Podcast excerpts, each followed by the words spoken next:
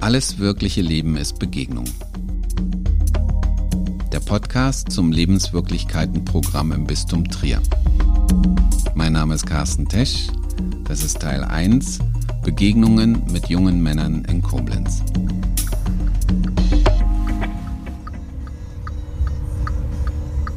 Wir suchen Marcel Dott. Der müsste hier arbeiten, in Dreckenach.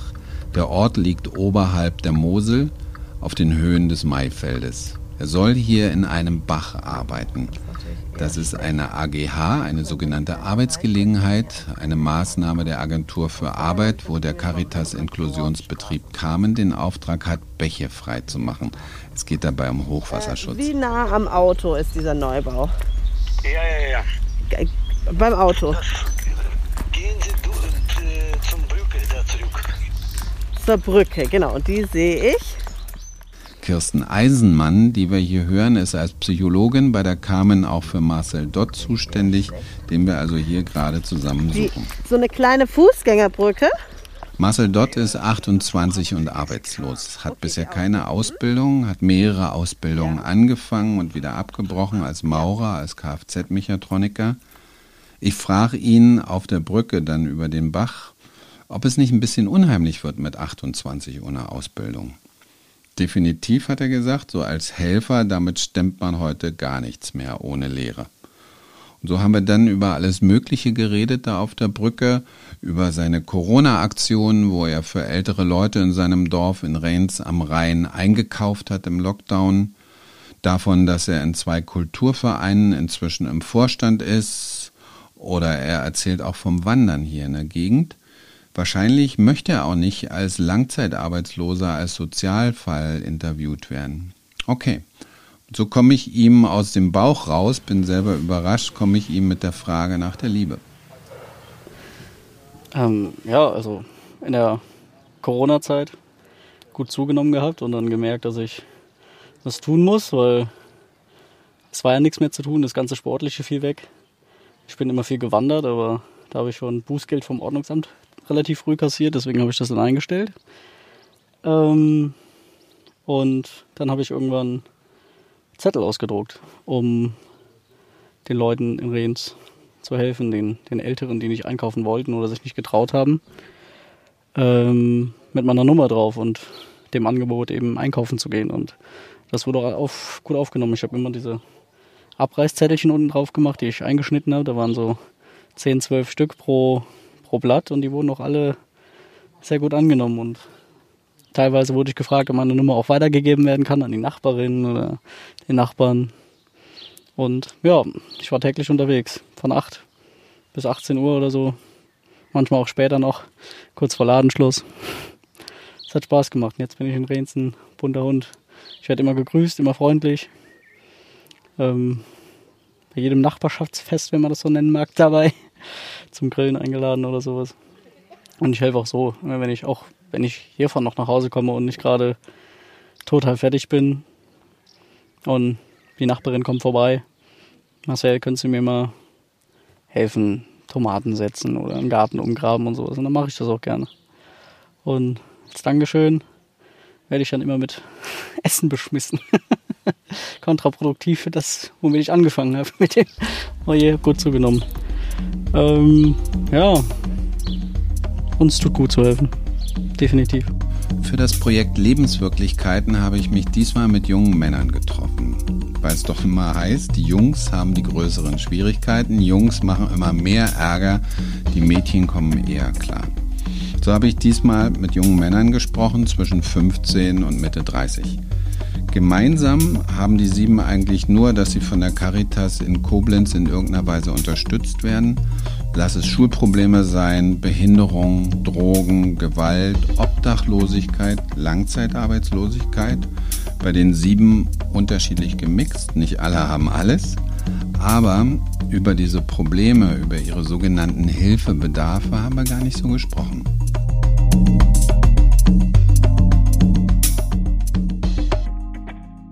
Wie ich eben mit Marcel Dott an dem Bach über die Liebe gesprochen habe, sprechen Niklas Franzen und ich über Musik, seine Freunde, über Hunde. Unten sitzen wir im Pausenraum vom Kleiderladen der Caritas, wo er nach vier Jahren Arbeitslosigkeit jetzt eine feste Stelle hatte am Kleiderladen der Caritas. Er ist 35, lebt bei seiner Großmutter. Seine Eltern sind früh gestorben.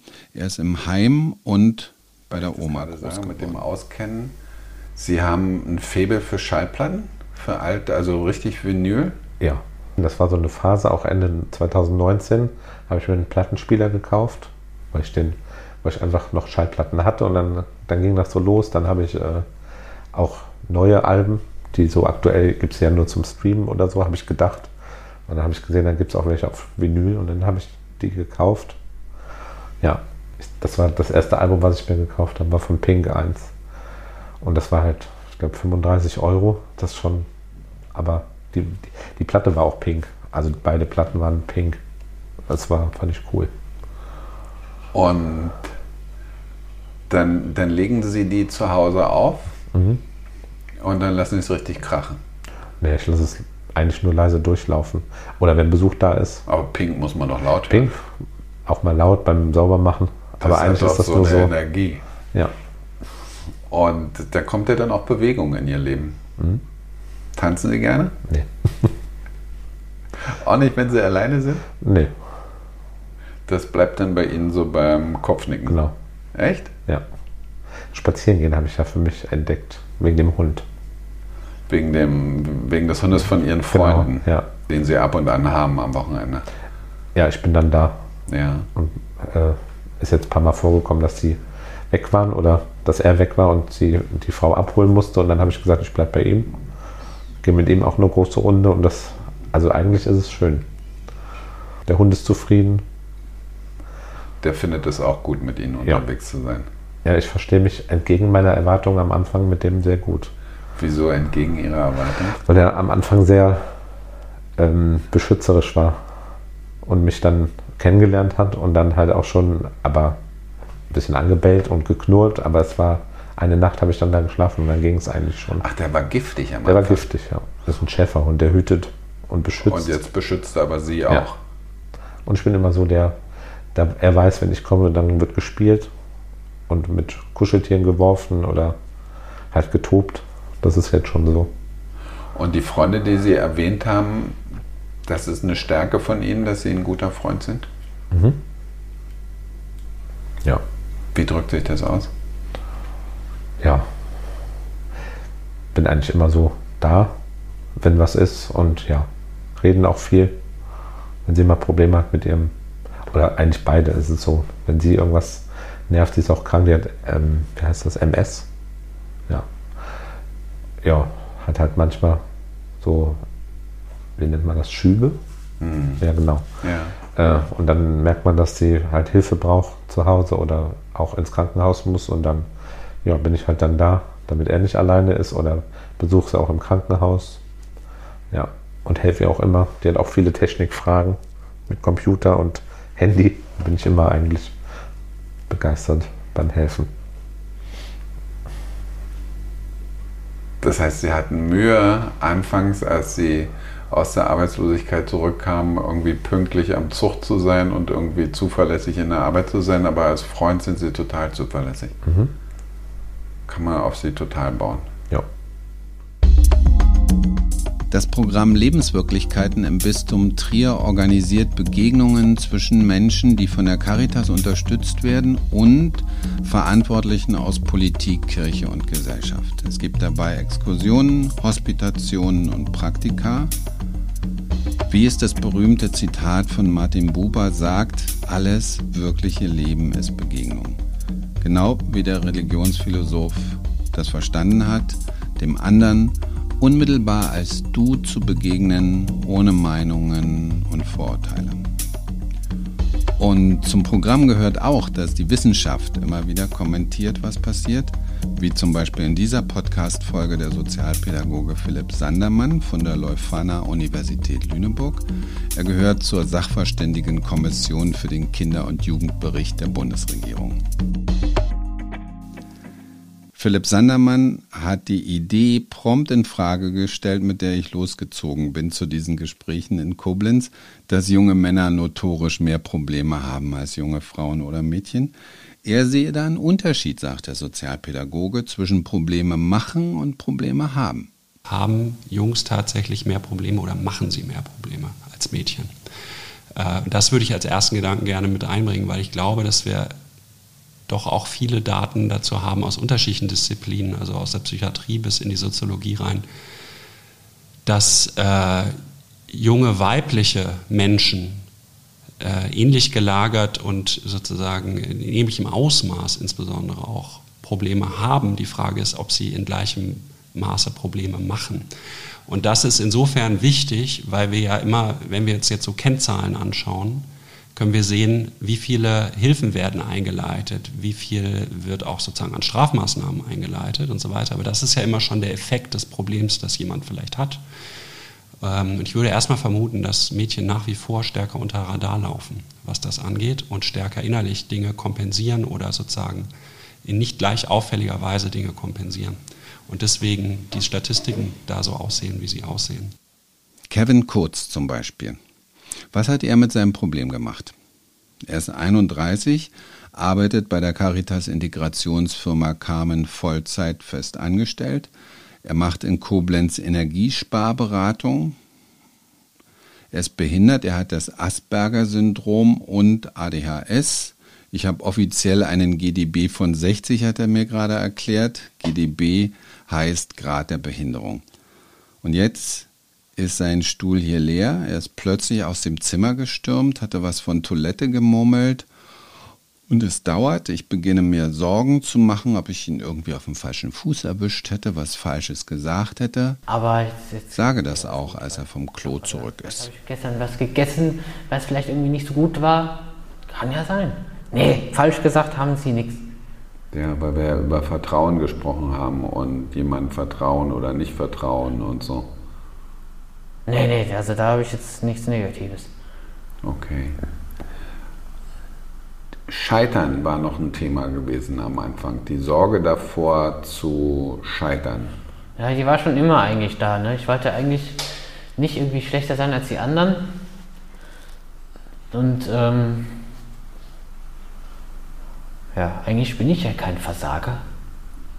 Eigentlich habe ich es schon zu was gebracht. Und wie gesagt, man muss ja nicht Akademiker sein, um was zu sein. Zum Glück.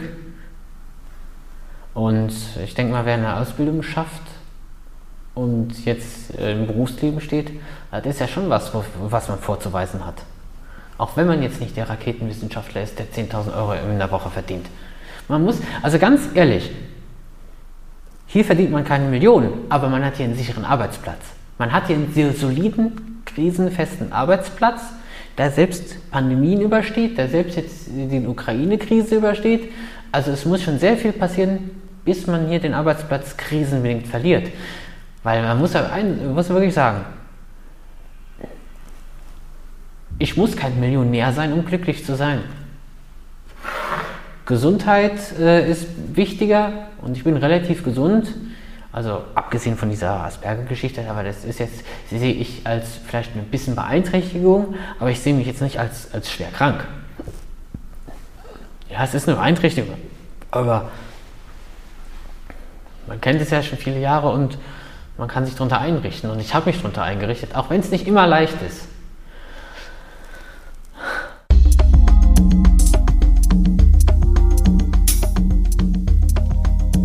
Was hat Kevin Kurz mit seinem Problem gemacht?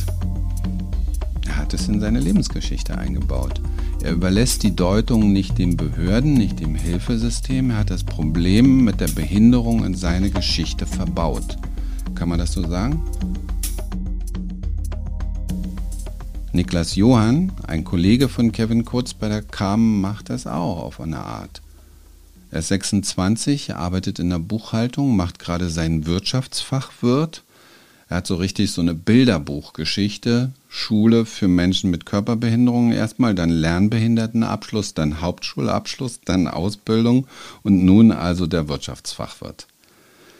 Seine Behinderung ist eine schwere Stoffwechselerkrankung, die heißt Mitochondriopathie.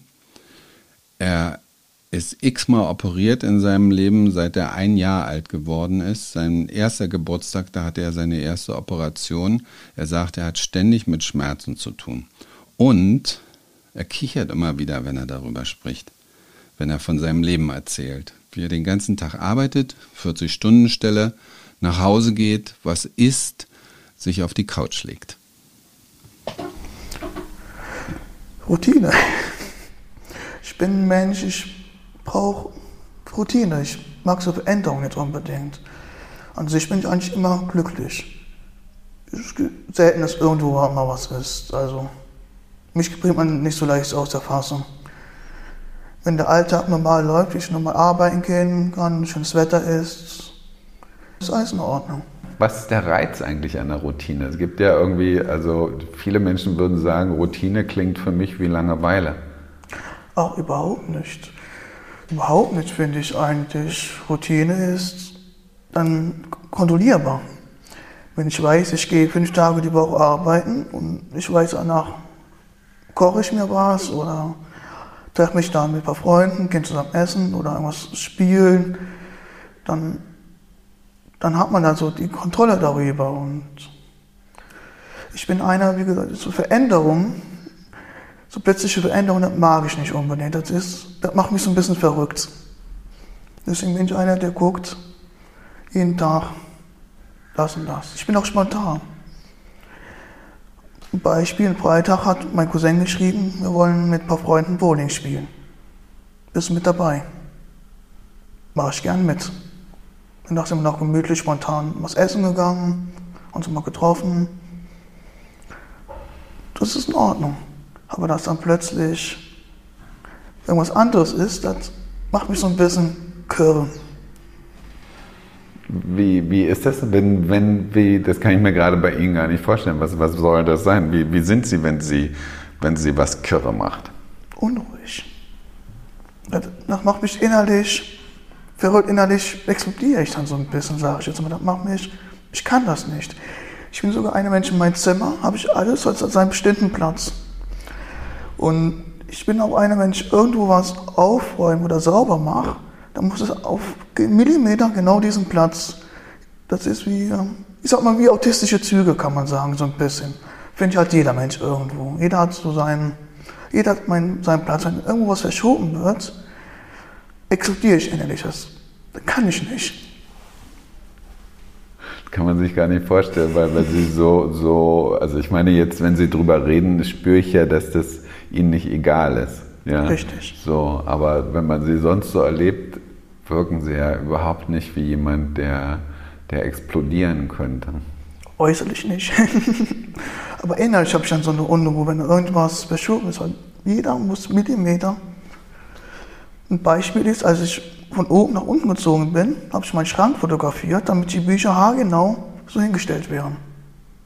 Klingt ein bisschen verrückt, aber das hat mich innerlich so ein bisschen beruhigt. Und das passt ja auch zu Wenn ein Buch schief stand, habe ich das genauso wieder schief hingestellt. ich wollte jetzt sagen, ist ja verrückt, aber ich meine, es ist eben die Art, wie sie es machen. Ja. Und es passt ja auch zu den Zahlen ne? und zu der ganzen Verantwortung, die Sie hier genau. haben.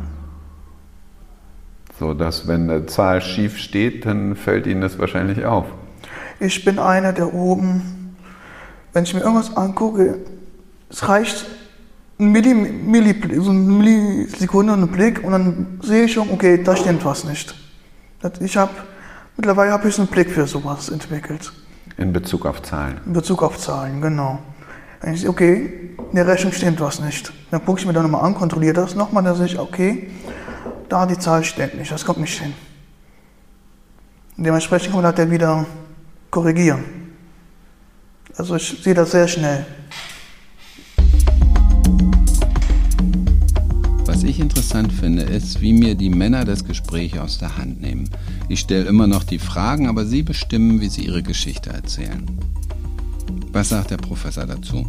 Wie ist das aus Sicht der Sozialpädagogik, wenn die Menschen, denen Sie helfen wollen, ihr Leben vielleicht anders deuten, als Sie das professionell tun würden, Philipp Sandermann? Also hier taucht zum Beispiel eine Geschichte auf äh, von dem, von dem Christian, der also früh in der Familienhilfe war, dann lange diese, diese Knast-Drehtür-Karriere hatte und jetzt also interessanterweise sich so ein bisschen als fast so ein bisschen distanziert von der Situation der Obdachlosen, weil er sie gleichzeitig kommentiert. Ja. So, dass er also sehr gerne Probleme verallgemeinert, sie von sich wegnimmt. Und die Pointe bei dem Ganzen ist aber, wie er seine kriminelle Biografie heute erzählt. Dass er nämlich sagt, ja, ja, die, die Richter wussten schon. So, die kannten mich dann mit der Zeit schon. Der Malvika schlägt nicht ohne Grund. So, und das ist, jeder, der diese Erzählung hört, zieht sofort eine Augenbraue hoch und denkt sich, hm, ja, so, geht das so auf. Aber sie hat ja, sie hat ja für ihn eine Bedeutung, mhm. diese Erzählung. Und ähm, was haben Sie für eine Assoziation, wenn ich das, also da gibt es nicht konkret eine Frage, sondern mhm. die, eine Assoziation, wenn ich Ihnen das so erzähle? Also wenn ich jetzt in so einem Gespräch als Sozialarbeiterin ähm, erstmal würde ich sagen, zuhören würde ne? und dann eventuell auch sprechen würde, ähm, dann würde ich denken, kommt es eben darauf an, äh, diesen schmalen Grad nicht aus dem Blick zu verlieren zwischen die Geschichte sozusagen aufmerksam zu hören und vielleicht auch kritisch zu hinterfragen, ohne sie eben andererseits zu manipulieren. Also da, der, der Grad ist, glaube ich, tatsächlich schmal, weil äh, SozialarbeiterInnen natürlich aufgrund ihres organisationalen Auftrags, dass das hier irgendwie besser werden soll mit dieser Person, ne? also es gibt ja so einen ständigen organisationalen Auftrag, macht, dass das hier irgendwie erfolgreich ist und sich die Person bessert, sage ich jetzt mal ganz platt. Ähm, das führt natürlich dazu, dass ich auch manchmal einen unglaublichen Druck habe und versuche sozusagen schnelle Lösungen zu finden. Also, und dieser Druck ist nachvollziehbar. Das kann aber leicht zu manipulativem Verhalten, glaube ich, führen, weil ich dann versuche, diese Geschichte umzudeuten, dem anderen deutlich zu machen, nee, so kannst du es aber nicht sehen und guck doch mal hier und guck mal da. Äh, und ich glaube, da geht es ganz maßgeblich eben um Geduld, die manchmal wahnsinnig herausfordernd ist und frustrierend ist, ähm, weil die Schritte auch manchmal einer vor, zwei zurück und dann erst wieder zwei vor sind, sicherlich. Aber das ist, glaube ich, wichtig, damit eben in dieser biografischen Erzählung die Person selbst auch eben explorieren kann. Und das kann sie nur, wenn mein Gegenüber, also die professionelle Person, es schafft, alles erstmal so anzunehmen, was ich erzähle, und gleichzeitig mich darauf hinzuweisen, wenn sie an bestimmten Stellen nicht mitkommt, zum Beispiel. Also weil da doch ein Widerspruch ist. Und das meine ich mit gut zuhören. Ne? Also äh, gut zuhören und auch rückmelden, was man hört. Ähm, das in einer respektvollen Art und Weise zu machen, ist, glaube ich, der sozialpädagogische Teil des Jobs. Und wenn es natürlich um straffälliges Verhalten geht und so weiter, dann gibt es ja auch noch sozusagen andere Begrenzungsmöglichkeiten des Ganzen. Ich glaube, es ist wichtig, dass Sozialpädagogik sich weitestgehend oder so weit es möglich ist, davon frei hält, weil sonst dieses Vertrauensverhältnis, was notwendig ist, um aufmerksam zuzuhören und sanft zu korrigieren, äh, beschädigt wird und dann nicht mehr funktionieren kann. So beschreibt es Philipp Sandermann sozialpädagogisch prinzipiell. Mein konkreter Aufhänger war aber ja Christian Malvika, wie er seine Geschichte erzählt. Christian Malvika ist 38, großer Mann, über 1,90. Wir sind uns in der Fachberatungsstelle für Menschen ohne Wohnung in Koblenz in der Innenstadt begegnet vor über 20 Jahren hatten seine Mutter und er schon mit der Familienhilfe der Caritas zu tun. Da ging das los. Er war schließlich in einem Heim für schwer erziehbare Jugendliche gelandet. Für die Zeit danach hat er die Stichworte Körperverletzung, Fahren ohne Führerschein, Unterschlagung, Widerstand gegen die Staatsgewalt. Das alles sei inzwischen aber mehr als zehn Jahre her. Ich habe nie ohne wirklichen Grund ähm, zugehauen. Das ist die Auseinandersetzung in der, in der Jugend so mit, ähm, ja, wenn einer provoziert hat und mich geschubst hat und ich dann zugehauen habe, er hat ja geschubst. Ich habe auch nicht immer gewonnen. Ich habe auch äh, oft einen Frack voll gekriegt, nachdem ich angefangen habe, mich zu wehren.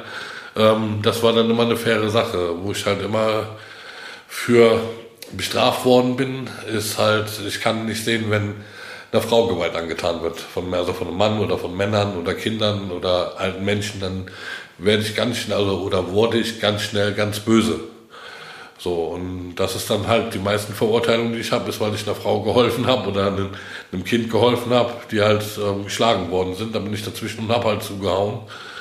Und im Endeffekt ja, wurde dann sehr oft gegen mich ausgesagt, aber ich habe immer nur kleine Strafen vom Gericht bekommen, weil die wussten, der Malvika, der, der haut nicht ohne Grund zu.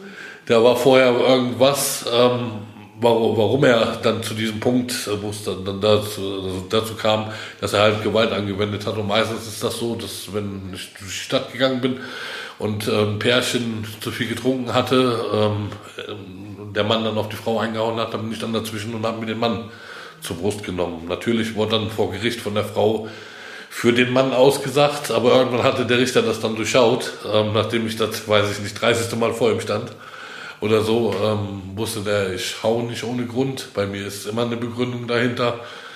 Ähm, deswegen gab es auch meistens nur äh, ja, Bewährungsstrafen oder äh, Sozialstunden oder, oder sowas, weil er wusste, ich bin eigentlich ja, ein netter Kerl, so, aber halt mit einer kurzen Zündschnur, würde ich sagen. Deswegen waren meistens die Strafen nicht so hart. So sieht sich Christian Malvika selbst im Rückblick. Wir sprechen miteinander ja auch nicht im Modus von Problem und Erklärung. Das ist der Reim, den sich Christian Malvika auf diese Zeit in seinem Leben macht.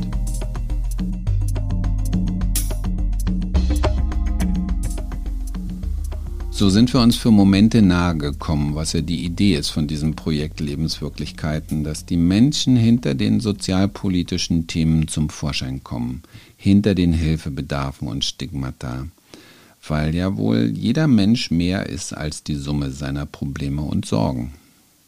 Das hat letztlich auch mit dem zu tun, was Professor Philipp Sandermann in der Sozialpädagogik Subjektwerdung nennt. So ganz neutral, abstrakt Subjektwerdung? Ich würde mal sagen, wenn man es ganz abstrakt fasst, haben ja alle Menschen, die sozusagen in die Notwendigkeit geraten, sozialarbeiterische Hilfe anzunehmen, ein Problem mit Fragen der Subjektwerdung. Also eine Frage dessen, sich eigenständig und, wie heißt es im SGB 8 so schön, eigenverantwortlich, aber auch gemeinschaftsfähig, ähm, sich sozusagen ähm, im Leben zurechtzufinden. Und Subjektwerdung ist ja mal erstmal so ein total positiv konnotierter Begriff. Das würde ich so gar nicht sehen. Also Subjektwerdung ist ja auch eine Herausforderung und etwas, was die Gesellschaft abverlangt. Und gerade sozusagen in, in einer postmodernen Gesellschaft geht es ja darum, dass man sich sehr stark selbst regulieren muss, selbst managen muss, selbst organisieren muss, sein Leben führen können muss. Und ähm, wer das nicht kann, hat ein Problem hat erstmal ein Problem und macht dann unter Umständen eben auch Probleme. Äh, und jetzt hat Sozialarbeit ganz abstrakt gesprochen in der Regel eben die Aufgabe, ja, zu dieser Subjektwerdung beizutragen und möglichst dazu, dass man dann sehr eigenständig und selbstständig sein Subjektsein ausfüllt und lebt. Und ähm, ich kann jetzt allein dadurch, dass jemand sich musterhaft integriert hat, noch gar nicht sagen, ob das jetzt so funktioniert, dass es für ihn oder sie selbst eben auch sich stimmig anfühlt oder ob es eher eine Überanpassung ist. Also äh, ein, ein, sagen wir mal, eher der Oberfläche nach subjekthaft geführtes Leben. Ich würde da nicht ein Pauschalurteil in die eine oder andere Richtung. Das muss man sich genauer angucken. Alleine diese, dieses sich bewähren aber ne, sagt noch nichts darüber aus, wie es der Person geht, die sich da jetzt bewährt hat. Das würde ich auf jeden Fall so sehen.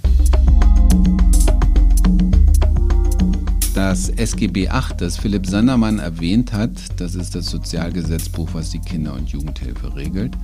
Damit dürfte Francesco Ritz hier aktuell aber nichts zu tun haben. Francesco ist 15 aus Koblenz-Mittelweiden, nicht die beste Gegend der Stadt. Neunte Klasse Förderschule hat er rum. Er fängt demnächst bei der Firma Carmen eine Ausbildung als Gebäudereiniger an. Ich habe ihn erstmal nach der Schule gefragt. Bestimmt nicht gerade die ideale Gesprächseröffnung.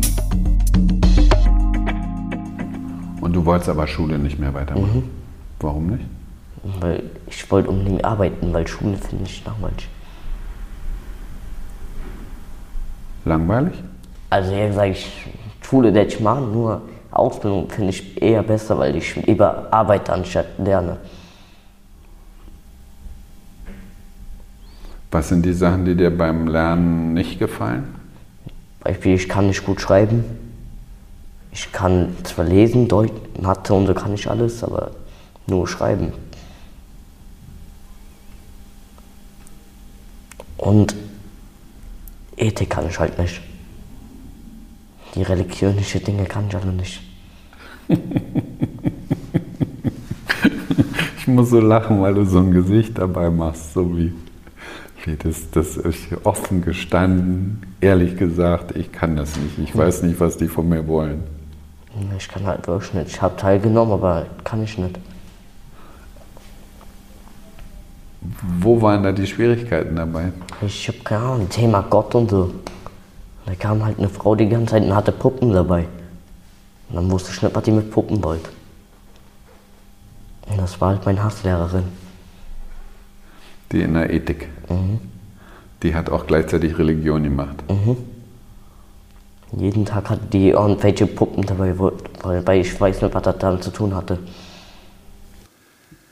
Seit Francesco den Raum betreten hat, riecht's hier wie in einer Douglas-Filiale. Und so sprechen wir erstmal über Deos und Parfum. Später erzählt er von seinen Problemen mit Sozialstunden. Mit Freunden hat er Steine von der Feste Franz runtergeworfen, von der Festung. Ob sie dabei Autos getroffen haben oder nicht, bin ich sicher, wie belastbar seine Geschichte ist.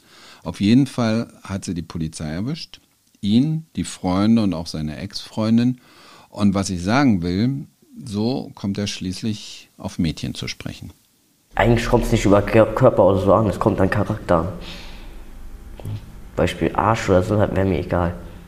Bei mir geht es nur um Charakter. Und halt am Alter, ne? Mit elfjährigen Beispiel, nee. Wäre die jetzt so zw- äh, 18 oder so, dann ja, gegen noch. Wäre halt nur drei Jahre Unterschied. Wenn sie älter wäre. Ja. Wie alt war deine letzte Freundin? Und Sagen wir, mein Alter 15. Wo habt ihr euch kennengelernt? äh, an, halt bei der an die Schule. Halt, ich habe mich getroffen mit einem anderen äh, Mädchen. Dann wollte ich mit der reden halt, auf einmal kam die. Dann hab ich gesagt, ja komm, lass uns mal austauschen. Dann habe ich mich mit der öfters mal getroffen. Ja, und dann war ich halt mit der drei Monaten zusammen. Nur dann hat die es beendet. Mit welcher Begründung? Da die anscheinend direkt einen neuen gefunden hat. Und wie hat sie das beendet? Er halt geschrieben bei Sorry, dass ich hier Schluss mache. Ich habe halt jetzt einen anderen, einen besseren wie dich gefunden. Wo hat sie das geschrieben? Äh, auf Dings, Instagram. Weil auf WhatsApp hat die mich schon geblockt. Dann war ich halt nur zerstört, aber in Wirklichkeit ging es ja wieder. Jetzt sind die halt auch sechs Monate zusammen. Mir ist das egal.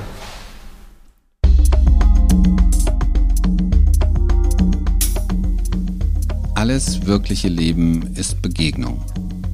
Der Podcast zum Lebenswirklichkeiten-Programm im Bistum Trier.